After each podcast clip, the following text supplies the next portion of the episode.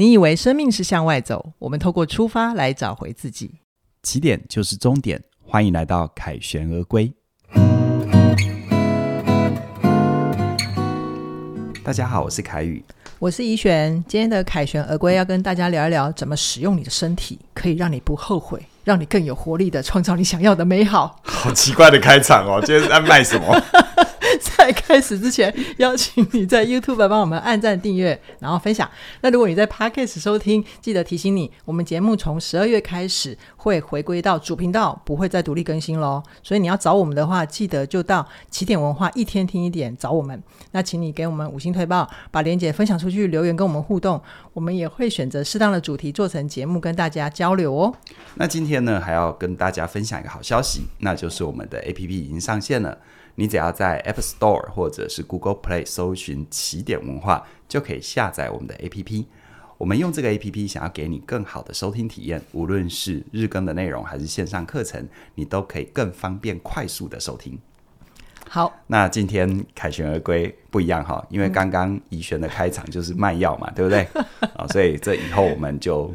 走这个路线，你刚刚有点忘了你要主持了 哈。对对对对，因为因为我跟怡璇在策划这一集内容哦，那怡璇他就有拟一些方向，然后我自己本身每次在看这些策划内容，我觉得有些东西的确我就要去想我里面可以发挥的，嗯、但是怡璇这一次的策划真的太厉害了，他整个只光策划的稿子，我看我就说。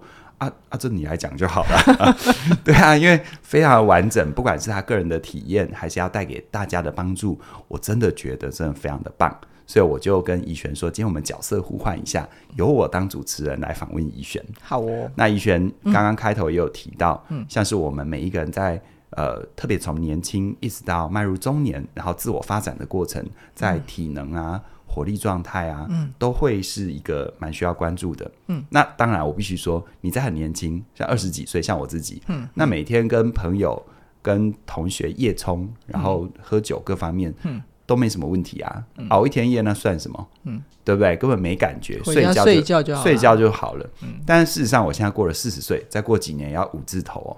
哇，那熬一次夜要累一个礼拜，那真的吃不消。是，所以我觉得今天这个主题哦，嗯，哎，千万不要真的觉得你来错频道哈，我们没有要卖药，而我们也不是要跟你讨论中年的健康议题，我们只是说这个过程的变化，或许现在身处年轻的你，你可以怎么样帮自己去做一些，呃。现在这个当下可以的安排，呃、我我觉得讲未雨绸缪都觉得很老的感觉，是，是对，所以怡璇，嗯，嗯你你讲一下你你在安排这个主题的时候，你是从自己的经验做思考的吗？是啊，是啊，嗯、就是就是我我其实，在写这个主题的时候，我一直想到我阿妈怎么办？越讲越老，越来越歪了。好了，你知道你知道我阿妈以前就跟我说上。笑脸的写真心态都爱狗啊，不然假捞都被虎啊这样子。然后我现在就真的走到这个坎站，就是像刚刚凯宇讲的，以前我们二十几岁熬夜就跟吃饭一样嘛。现在就是熬一天夜，你如果还要走完当周的行程，我那个礼拜一定会感冒，你知道吗？哦，那你以前有做什么事情？嗯，你觉得你做对或做错，对现在的你有一些影响？好，我先讲我三个弱点哦。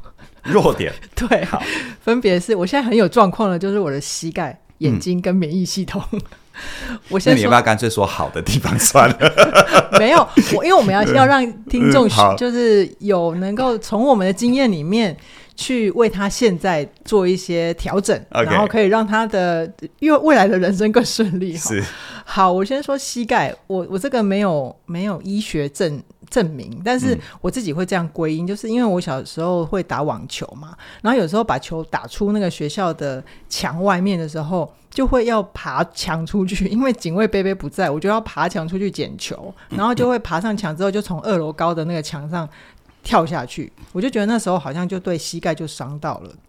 然后再来就是因为小时候不爱读书嘛，就是老爱偷看漫画啊、看电视啊，那就会在很很弱的灯光里面看一些字很小，嗯。啊、不然就是一直发光的荧幕荧幕，嗯、然后就伤，就是眼睛也很伤。嗯、然后再来就是慢慢大了，会为了要赚那个打烊班的高薪的钱，就你在服务业的时候，对对对对，嗯、或者是后来当编剧也是又为了赚一些快钱，就把身体搞坏了，就是我免疫系统也经常有一些状况，所以像我那时候就是有落下了一些不良的根基，让我有这一集的反省。嗯嗯嗯，那不知道这个部分凯宇有没有类似的分享？有啊，嗯，我其实呃从很年轻工作，我我觉得我是那种就是。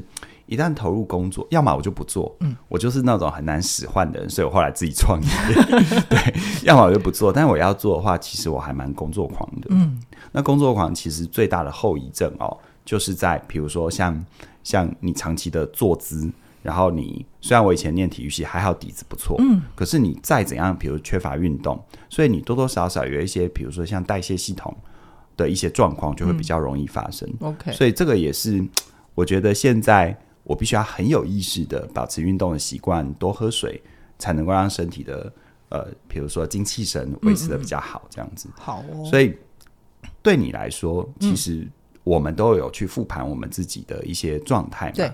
那当然，你现在其实从我的角度去看，你现在能有一些转换，而且你现在的更知道你自己做什么事情的表现会更好。嗯。那你这中间你是？怎么切换的？怎么转的？嗯嗯嗯，好，我觉得 比较明显的就是以前真的身体好的时候，就会觉得青春是本钱嘛。嗯，那我现在转换到比较高效高效运作的关键，我会觉得主要是从那个我脑袋里面的源头去爬啦。这怎么说呢？就是我以前会觉得。赚钱啊，就是你要很辛苦才能赚到钱。然后，当然这是因为我自己的家庭是蓝领阶级嘛，嗯、所以我就很原就就是毫无毫无阻碍的，我就接收了爸妈这种观念。所以我带着这个观念，慢慢的投入职场跟成长之后，我其实没有搞清楚过，到底是我很真的很需要很辛苦才能赚到钱。还是我是因为有这个信念，才会让我的工作变得很辛苦，就是好像不够辛苦赚到钱，好像还是不对的这种感觉。对，会有罪恶感或者是不确定感，嗯、就很奇怪。嗯、对，所以当当我有这个信念的时候，就会很容易做事情之前欠思考嘛，嗯，就会用蛮力去干，就纯粹在燃烧精力这样子。那我觉得现在这两年，呃，也不是说这两年，就是就是三十之后，慢慢的相对成熟，确实体力也不太行了。嗯、我就有意识的会知道自己该怎么样使用我的有限的精力跟专注力做事哈。嗯，那这个我觉得这个转换呢，最主要的关键就在于我有先思考一个我做事的完整流程。什么叫完整流程？对对对，嗯、这个完整的流程的意思就是，我有先真的理解自己，我的生命或者是我的身体是怎么运作的。那这基本上里面有四个层次，它是环环相扣的。这四个层次分别是体力、情绪、专注力，还有意义感。好，我先一个一个讲哈。体力的部分呢，我会觉得。在我身上成立的就是睡得好，我只要睡得好，体力比较好，嗯，那就是体能储备好，他就比较不会有一些身体运作上的呃缺失。嗯，讲的比较直白的，就比如说你如果动不动就脚软跌倒，是不是就常常会有一起一起归回了，就会有意外啊？不是，你知道我就我如果体力不好，然后又膝盖不好，哎，对对对，真的会脚软哦，真的会脚软啊。好，然后。那个，你如果睡得好，就会情绪好。糟了，我觉得我这一集又又被戳中，又会又会陷入那个狂笑的。你是脑子里面浮现出自己脚软的画面，对对对。那没关系，之后如果不小心脚软，记得情绪好的脚软，就软下去的时候要带着微笑这样子。好尽量控制好。嗯、第二个就是，呃，情绪好的话，其实焦虑感会下降，那脑子就会比较容易清楚嘛。嗯、那脑子清楚，最好的、嗯、最好的事情就是你的决策品质会好，嗯、就比较不会做一些冲冲动的行为，嗯、比如说可能在路上就乱跟人家发生狗脚啊，口角、嗯，口角，发生口角，狗是无辜的。我今天已经笑点被打开，你不要再把我打得更开，等一下听众会抗议。没有，我不会刻意打开你的笑点，我都浑然天成。好，好，你就要有心理准备，你会一路笑。好，总之呢，就是你不会随便乱骂人，嗯，那就不用去花一些事后的成本，还要修补关系啊，或者是要去什么道歉赔偿的。好，那这是第二个层次。嗯，那第三个层次就是，如果睡得好，情绪好，你是不是专注力就会好？对，就会比较能够。高效，然后效率高的，马上很快处理好很多事情啦。比如说，我的工作习惯就是，假设我今天要完成一集凯旋的主要脚本企划，好了，嗯嗯，那我会趁我呃，可能一一来教室或者是一起床。工作效率好的时候，我先做一些，嗯、比如说行政流程上需要的，嗯，或者是有一些要回复 email 的事情，就很有效率的把那个小事情先做完，我就可以开始忙我的大石头。嗯哦、是这个概念，嗯。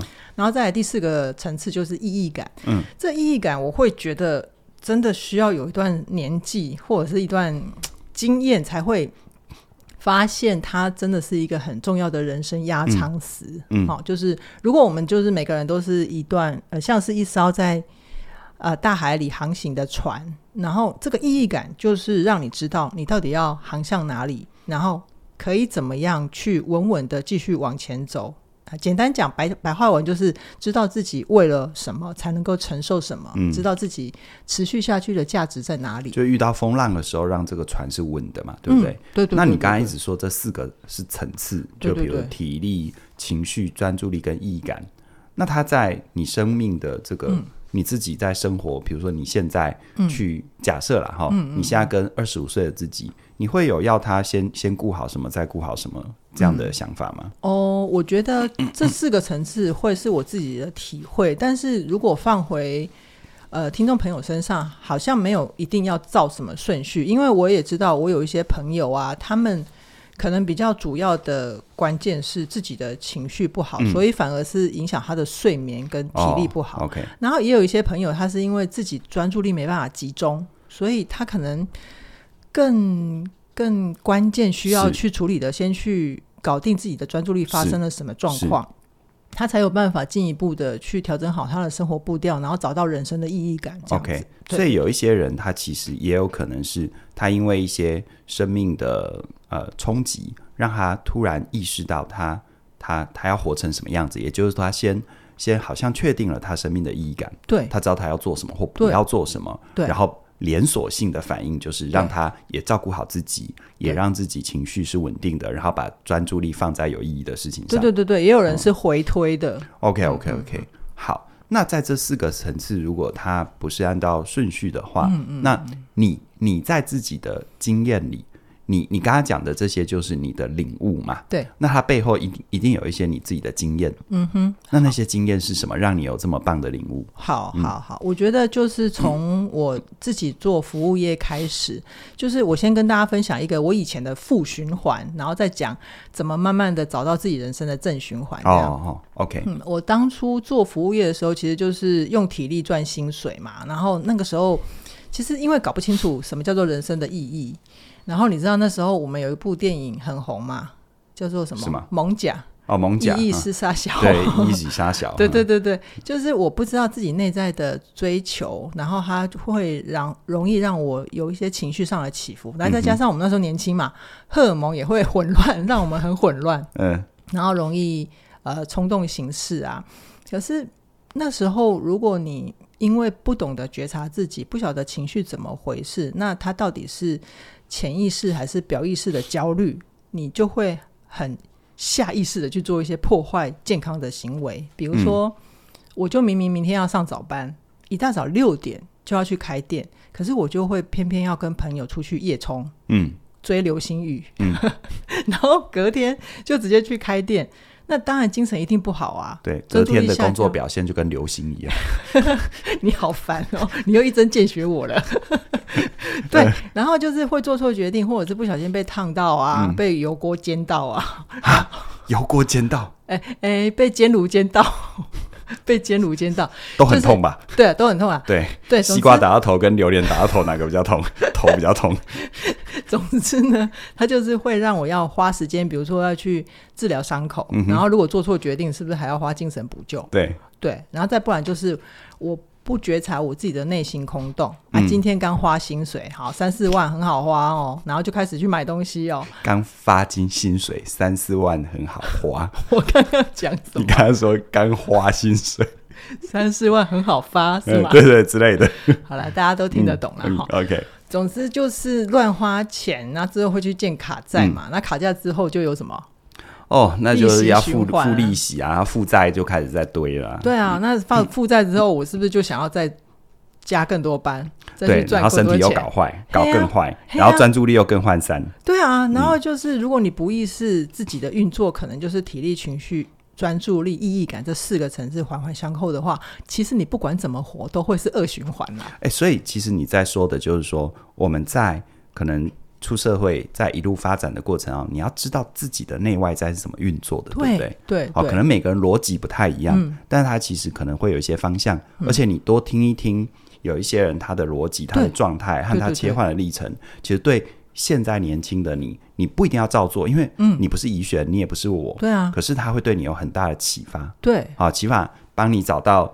压舱石，嗯，啊，可能身体的压舱石、嗯、意义感的压舱石、嗯、生命的各种那种，无论外在风浪怎么怎么怎么变化，嗯、对，怎么颠簸，你仍然可以很稳的在自己的轨迹上前进。对，因为我知道我要去哪里。对，那你我刚才听你讲的过程啊，我就在想哦，我自己我自己倒不是用身体呃体力、情绪、专注力跟意义感、嗯，我自己在回想，我从。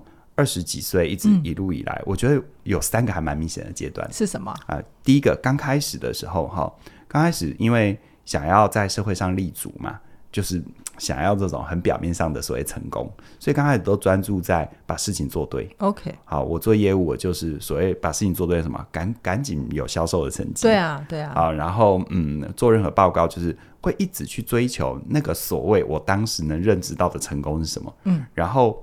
义无反顾，错是不择手段哦、呃、的想要去完成它、嗯。所以，当你是当我那时候是那样的时候，其实现在的角度来看，就是我有一个感觉啦，就是当年做的一些事情，其实有可能会造成一些伤害。嗯，然后那些做事的方法、那些态度、那些出发点，其实永远有更圆融的方法。可是我也不会去责怪当年的自己，嗯，因为他就是没有经验。对啊。可是如果我一直按如果我当年这样，我现在还这样，我可能就会有一点觉得，我不知道现在自己在干嘛。嗯，哦，所以我刚开始是把专注把事情做对。OK，它的好处是，呃，基本上只要那个环境还算有机会，可能都可以看到一些成果的呈现。可它的坏处就是，你一直把事情做对，其实你的主体是事事情。嗯，就是当你主体是外在的事物的时候，就忘了人嘛。对，你就容易不择手段，你就容易啊、嗯呃，你就容易不顾后果。啊，你就忘记就是旁边的人事物，你你其实说白了就是你没有系统的观点。嗯嗯嗯，对，你今天你今天当然可以因为各种的蛮力去完成一笔大交易，哈，可是你完成了这笔大交易，你可能破坏了相关人对你的信任，嗯，或者你吃相太难看，别人从此心中对你造成一个不好的印象。啊，这些都叫做副作用。OK，而这些副作用呢，它又不是说、哦、我吃错一颗药马上发疹子、嗯，我马上知道要调整。哦，这些副作用有时候是可能隔了好久一段时间、嗯，其他人在跟你有其他交集的时候，他们心中还记得当年你的嘴脸。哦，但他永远不会告诉你。好，嗯、所以我我蛮幸运的，我刚开始专注在把事情做对，我就一直有遇到在不同阶段遇到不同的前辈。嗯。呃，一方面可能我幸运，二方面可能我也愿意去问他们，好，然后他们就给我了一些提点。但我必须说，那个时候二十几岁到三十几岁，他们给我好多提点，一直是到今天我才懂。嗯嗯。可是我有把它收下来。可是你也很厉害啊，对啊，你都一直记得嘛。对啊，我就没有，就像我做有声书评这么多年，嗯，我最大的体会就是，那时候二零零五年开始做嘛。早期做很多书籍，我自己根本没有读懂。嗯，说白了，我根本不知道里面在写什么，但我就讲的一副很是个样子。哦、嗯，但是人没有白走的路，嗯、那些变我的养分。嗯，好，我会时时不时回头想一想，它都对我很有帮助。是，所以我就迈入第二个阶段，嗯、叫做做对的事、哦。跟你前面说的，就是把专注力放在对的事情很像。嗯嗯，嗯，我我应该说可以是一样的啦。OK，就是说刚开始用蛮力，只是创造结果。嗯，可是后来呢，我就会开始有一种比较全局观。嗯嗯，好，就是假设我今天就是完成了，或用这种方法完成，它的效应是什么？嗯，它会造成哪些人的喜欢？但它又会造成哪些人的伤害？哦，而那伤害是可不可以弥补的？嗯嗯嗯。啊，那个伤害可不可以用别的方法避免的？嗯嗯。所以我觉得我的第二个阶段，所谓做对的事情，就会开始，嗯，嗯，开始去不是蛮干的，嗯，不是只为了目的的，嗯，我会多问一个层次，叫做我为什么要做这件事？嗯，你可以更大的看见那整个系统跟全局。对，这件事情到底，呃，我要的是什么？好，我会从一个。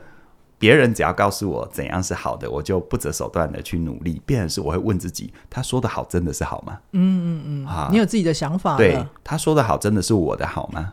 那他基于什么目的跟出发点要告诉我这样很好？嗯，好。那当我真的做到，就像我那时候离开业务环境，最大的领悟就是，我看我的前辈，他们大我十岁、二十岁，但他们的现在是我的未来，但我一点都不羡慕。OK，啊，除了收入。是我那时候的好几倍之外，我一点都不羡慕，因为我发现，在本质上，他们多了我二三十年的，呃呃，一二十年的岁月，但是他们讲的话，他们思维并没有跟当年的我有太大的不同。这是关键性的领悟啊！对对对，那我就觉得很恐怖啊！嗯，我就感，我我真的觉得很恐怖。嗯，好，因为那时候，那那就意味着我过了十年、二十年，我人生只剩下钱。Okay. 但也没人保证啊，因为搞不好十年、二十年我就出局了，我连钱都没有，没有更惨。对，好。然后后来我就慢慢的到第三个阶段。嗯，当你看见局，我觉得它好像是一个比较自然而然的推演，就是任何当你已经不再只是专注在事，而你看到的那个局之后，你就会发现任何的关键影响啊，比如说今天我可能为了达到一个目的，我讲一句话，但我讲这句话可能让我眼前的人配合我。但是他配合我的这个动作，他背后要跟谁交代？哦，谁会对他有什么影响？嗯嗯，他为什么在这么好的条件底下不同意？嗯啊，这时候你一直去想他怎么了？啊，也是可能会想出一些东西。但是你我呢，我就慢慢长出一个敏感度，叫做每件事情背后都有人。哦，嗯。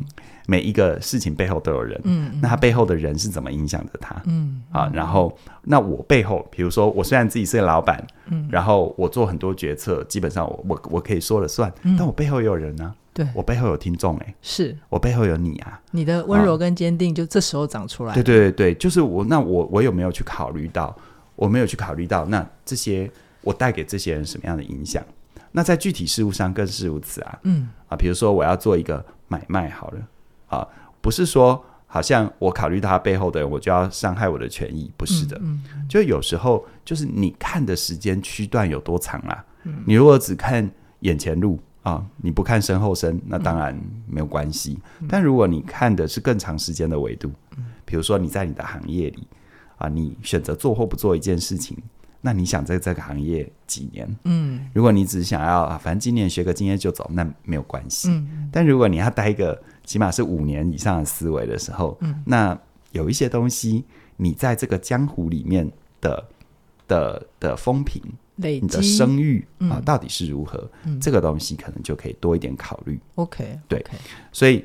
呃，我也跟大家做这样的分享。嗯、那我最后就想要问怡轩一个很重要的问题哦。嗯、好，那如果你现在有时光机，嗯，然后回到你当年二十五岁，嗯，然后你把自己易容一下，因为根据时光理论，哈、哦，自己跟自己是不能碰面的。OK，但是你还是爆炸吗？对对，但但你还是要跟他碰面。你想要给他一些呃引导，你会给他什么样的引导？好，我觉得一个很具体的，然后一个是比较思想性的，很具体的，我就会跟他说：“嗯、你不要再。”暗处里面在看漫画或看电视了，因为真的对眼睛很伤，而且眼睛是不可逆的。嗯，然后因为我们现在是二零二三年嘛，嗯，其实如果可以的话，我真的很想告诉十年前的自己，台湾已经开始卖抗蓝光眼镜，你赶快买来戴，你不要再伤害你的水晶体了。嗯、好，还有呢？然后另外一个就是关于想法上的，我会觉得时间管理真的很重要啦，因为。以前小时候年轻的时候，就会觉得什么休息、运动啊、独处啊，那都是屁。我就是要具体的去赚钱，花时间就是要燃烧生命嘛。对对，那才是我要的啊。嗯、可是 no no no no no，现在并不是这样子。嗯、其实，呃，休息、运动跟独处，它都是在帮助你去尽快的摸索出适合你的正循环。OK，、对，所以如果可以的话，我会想帮自己争取这两项生命的资源。其实我觉得，怡璇你。如果回到当年，你告诉自己的这些内容是一个，嗯，但是我觉得更棒的是，就是只光想象自己回到过去，跟那个自己会说什么话，我觉得就对我们的生命前进很有启发。怎么说？因为你看，你从现在的角度，你是不是真真的走过了一段路？对啊，你回头去告诉当年的那个自己，说是劝告也好，说是啰嗦也好，都不管。嗯，但只光这件事情，是不是就有一种？我终于知道我是怎么走过来哦、呃！我现在就算我人有不足，嗯，所以你才会，你你现在一定很有感，自己的眼睛会比较容易辛苦嘛，对啊，所以你才会劝告当年的自己，嗯。但你看哦，同样的，当我们有做写信给过去的自己哦，这个动作的这个动作，那你会不会突然也意识到？那你可不可以想象或假设，嗯，那十年后的你会写什么信给现在的自己？会。会对不对？那有这个想法的时候，事实上你真的不用有些事，真的不用花十年的岁月，只是证明它可以或不可以。嗯，你可不可以透过这个想象，让自己的当下更知道接下来的十年可以怎么过？没错，没错，我分分秒秒都更清楚了。对对，我觉得这是，我觉得这是我们在我那时候在看这一集企划，虽然最后没有写出来，嗯，可是我一直有这种感觉。嗯哼，就是写给不同时空的自己，好，嗯，或者是想象。那个未来的自己会怎么写信给现在的自己？是啊，因为每个人最有感的一定是当下嘛。对，你一定知道你当下得到了什么，失去了什么，嗯嗯，在难受些什么。但是有时候想一想，那如果我现在正在难受、纠结的是十年之后我会怎么想？嗯，我会真的这么在乎吗？嗯，那那个时候的眼光怎么看现在这些事？对啊，就像我们现在的眼光怎么看当年二十五岁的事情是一样的。是，是好，所以其实呃，这个是一个很棒的体会。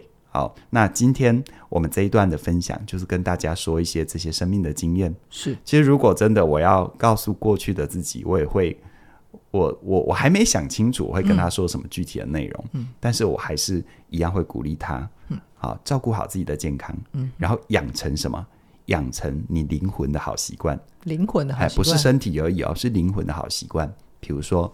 你对自己真的想做的事情，你有对他负责吗？哦，好，嗯，就像我觉得我一路以来，嗯，这一点可能还做得不错。哦，对，就是就是，嗯，比如说像，呃，你一定都知道嘛，啊、像我答应要做一个节目、一个课程等等的，嗯，就是我完全没有 delay 的记录，是啊，叫做零 delay，而且一定是提早完成，非常有纪律的执行。对，对，所以，嗯，我也邀请所有我们的听众朋友，你回想一下，你现在。呃，在今天的分享听完之后，你给自己一点安静的时间。如果要写一封信给十年、二十年前的自己，嗯，你会写什么？那如果你现在是年轻的朋友，那你可以问，你也可以设想一下，如果十年、二十年之后的那个自己写给现在的自己会写什么？嗯，我相信会很有帮助。是，那最后就由我来工商了。好哦，既然当主持人就要当到底嘛，对不对？好哦，呃，因为谈到这个主题，我觉得。每个生命的阶段都有每个生命阶段的不同领悟，那它都是一个我们跟过去的一些呃内在的特质、外在的外在的执着告别，跟重新再把自己接回来的过程。对，啊，就像为什么我们会鼓励在不同的时空写信给自己，所以呢，它就是一个自己跟自己的告别啊。你不会消失在这个世界上，可是你很多认知改变了，嗯，比如你过去执着的事情，你现在放开来了。但你现在纠结的事情，可能未来会觉得没什么。是，那这中间就是成长，其实成长就是这样，所以它是一个吊诡哦。我们以为成长是加法，但成长有时候更多是减法。是，我们把一些可能不适合自己的想法，对自己没帮助的习惯，让它在我们的生命里说再见。真的。那我跟嘉玲呢，常常也看到，我们除了一些具体的，比如说友情，比如工作，比如说一些关系。我们走到了一个阶段，我们都要说再见，不是谁好谁坏的问题，就是时候到了。嗯、那这个议题其实是一般人嗯很不想面对，对。啊、呃，因为最严重的可能我们认知范围最严重就是死亡嘛，对啊，啊，不管是别人的死亡还是自己的离开，好、嗯。哦，那所以我跟嘉玲我们呃很认真的处理了这个议题，是，然后我们用一门课程来跟你做分享，叫做“好好说再见”。那我们在这一门课里，会在你人生当中一些你能想到的重要向度里，好，从生命的离别、关系的离别，到自己跟自己的说再见，对，就是你的旧观念跟新新自我的说再见。嗯、是好，那我们用这一门课献给你。那这一门课其实推出到现在已经好一段时间了，好多朋友在里面都得到很大的帮助，我们也很感动，因为这个议题哦。